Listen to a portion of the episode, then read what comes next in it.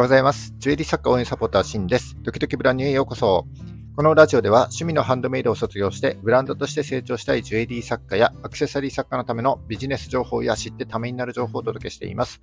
え、普段はジュエリースクールと全国のジュエリー作家さんが話せるような場としてオンラインサロンを運営しております。えー、ジュエリー製造販売を個人事業で10年、法人で10年やってきた経験から少しでもお役に立てる情報を発信してまいりますので、いいねやフォローをぜひよろしくお願いします。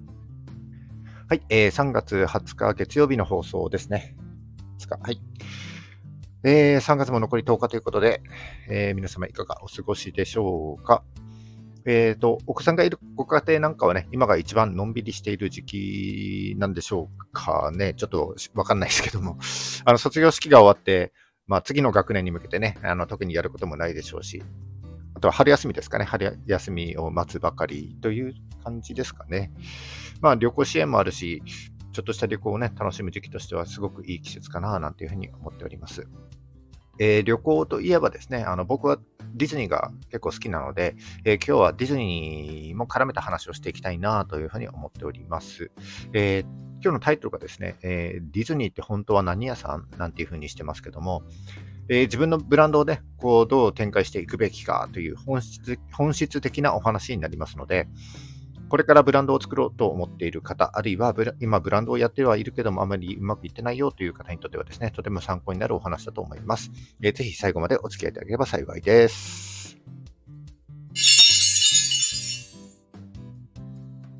はい、えー、本題に入る前に皆さんに質問です。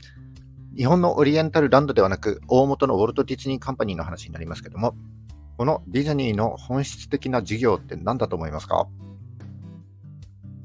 えー、パーク運営でしょうか、チケット収益、飲食、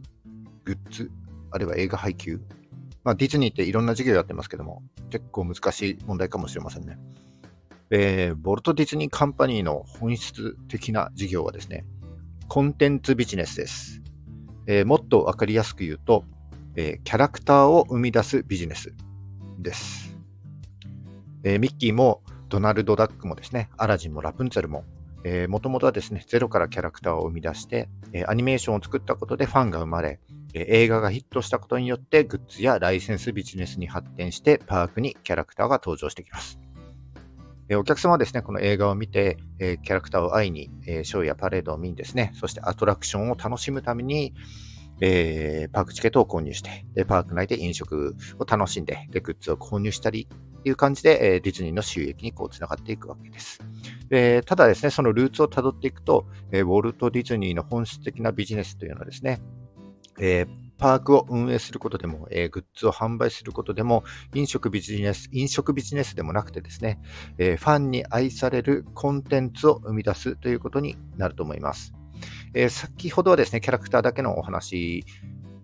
にしましたけども、えー、コンテンツというのはですね、あのキャラクターもパークもですね、映画配給も含まれるということになります。この企業がですね、え、ビジネスを行う上で根幹となっている考え方、これをですね、戦略ドメインというふうに、え、言います。ちょっとまたね、難しい単語が出てきて、うーんって思ってるかもしれないんですけども、えー、戦略ドメインとドメインというのは、え領域とか範囲というか、とかいう意味でですね、えー、インターネット上のドメインとはちょっと違います。えー、事業を展開していく上で、えー、何を誰にどのように提供して利益を上げていくかというような、え概念をですね、こうざっくりと定義したものが、えこの戦略ドメインになります。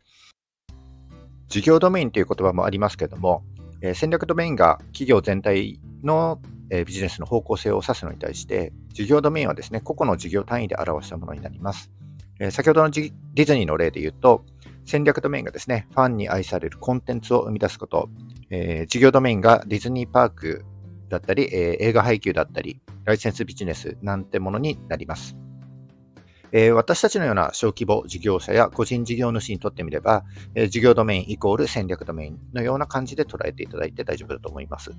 で、この戦略ドメインをですね、もっとわかりやすくした例がですね、アメリカの鉄道事業の話が有名ですので、ちょっとお伝えしたいと思います。えー、昔のアメリカの鉄道会社はですね、自分たちの事業を移動するための手段として単に鉄道、ものですね、と定義していました。えー、しかし、自動車や船、えー、飛行機など移動の手段がですね、こう鉄道に代わる移動手段がどんどん発達したことで、え人が移動する手段は増えてですね、鉄道会社はこう衰退していったというようなお話になります。もし、えー、鉄道会社が移動するだけのものじゃなくて、あらゆるものを運ぶサービスなんていうふうにしていれば、もっと事業の幅は広がっていたはずです。えー、ここまで戦略ドメインの話として、えー、ディズニーとですね、鉄道会社の話を挙げました。え、ディズニーの戦略ドメインは、ファンに愛されるコンテンツを生み出すこと。鉄道会社の例は、あらゆるものを運ぶサービスというような例えです。でですね、えこれらに共通することが2つあります。何だと思いますか？えそれはですね、えいずれも自分の強みを基盤としているということと、え顧客のニーズを汲み取っているということになります。えディズニーの例で言うと、キャラクターやディズニーパークを生み出すっていう強みと、えキャラクターが好きな、え顧客のニーズというのが重なっていますし、えー、鉄道会社はですね、え人や物、思い出などの顧客ニーズを、え自分たちが運ぶという強みにこう重ねています。えつまり、え物やサービスという形をですね、ただ、えお客様に提供するのではなく、えもっと本質的な、え顧客のニーズに合わせてですね、え戦略ドメインを作る、えビジネスの方向性をざっくりと定義するというのが非常に大事ですということです。で、これをですね、ジュエリーに例えると、えー、ジュエリーっていう目に見えるものにこだわらないで、えー、もっとですね、お客様のニーズの本質を捉えていくということになります。えー、ジュエリーの、ジュエリーの本質というと、えおしゃれに見られたいとか、えー、かっこよく見られたい、モテたいとか、えー、ステータスをアップして自信をつけたい、えー、思い出や記念になるものが欲しいとか、え身につけると安心するものが欲しいとか、え頑張ったご褒美として達成感を得たいとかですね。あとは相手の喜ぶ顔を見たいなんていう本質的なニーズがあると思うんですけども、えこの本質的なニーズから戦略ドメインを決定するとですね、えー、これまでの物を売るっていう考え方がですね、180度転換します。えー、例えば、おしゃれにかっこよく見られたいというニーズに重ねていくんであれば、えー、お客様の好みからですね、ジュエリーを提案するという逆の発想での提案も可能ですし、えー、おしゃれは、おしゃれな、あるいはかっこいい見せ方などの、えー、tips なんかをですね、こう記事にまとめてメディアとして配信していってもいいわけです。でそこからジュエリーが売れていくなんてこともありますよね。また、思い出や記念になるもの、えー、自分に寄り添ってくれるものが欲しいなんていうニーズに重ねていくんであれば、えー、思いを、え、形に変えるサービス、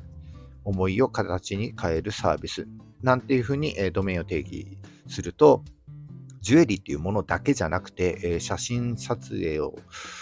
えーしてあげたりとか、えー、記念日ごとに思い出作りの提案をしてあげるとか、イベント企画を行うなんていう幅広い分野でアプローチすることができるようになります。えー、そんな感じでですね、こう、物にこだわらないで、え、顧客のニーズをより汲み取ったビジネスとなして、えー、もっとですね、自由な発想で事業展開していくことが、ま、大事ですよと、えいうことになります。またですね、あのお客様ってもう毎日ですね、たくさんの情報にさらされていますので、例えば広告宣伝とかですね、過度な PR だったり、セールスなんかの売り込みはですね、あの嫌いますので、えー、戦略の目をですね、こうしっかり提起してあげるということは、売り込まない姿勢になっていきますので、こうお客様の信頼にもつながっていくわけです。で、ひいては、その本質、あの、ものが売れていくということになりますので、はい。えー、今日ですね、えー、ディズニーの本質的な戦略ドメイン、えー、ファンに愛されるコンテンツを生み出すことっていうことから、え自分の強みとですね、えお客様のニーズが合致する、えあなたのブランドだけの戦略ドメインを作っていきまいきましょうという、えお話をさせていただきました。はい、この話が少しでも役に立てれば幸いです。はい、エンディングです。えっ、ー、と、最近ですね、僕、インスタの個人アカウントで、ディズニーの名言を集めてリールに投稿してたんですよね。そしたらだんだんとディズニー一色になってきちゃいましたね。まあ、あのディズニーの音楽と一緒にですね、こういろんなキャラクターのセリフだったり、心に響く名言をですね、こう繰り返し見てるとなんかほっこりするなぁなんて思って、えー、完全に自己満足の世界で投稿してたんですけど、まあ、あんまりインスタって音出して見る人っていないと思うんですけども、結構選曲に選曲にもこだわってますので、えー、よければですね、こうチェックしてみていただければなというふうに思っております。えー、すいません。最後は僕の個人的な趣味の話になっちゃいました。はい。えっ、ー、と、今日はですね、この辺に終わりたいと思います。えっ、と、はい、ありがとうございます。本日も最後までお聞きいただきましてありがとうございました。えー、この放送が少しでも役に立ったと思った方は、いいねをお願いします。また、えー、聞いたよという印で、いいねボタンをポチッと押して残していただけると非常に嬉しいです。え今後も頑張って配信してまいりますので、よかったらフォローをぜひよろしくお願いします。はい。明日祝日なんですね。お休みの方はゆっくり休んでください。お仕事の方、僕と一緒に頑張りましょう。それじゃあ、バイバイ。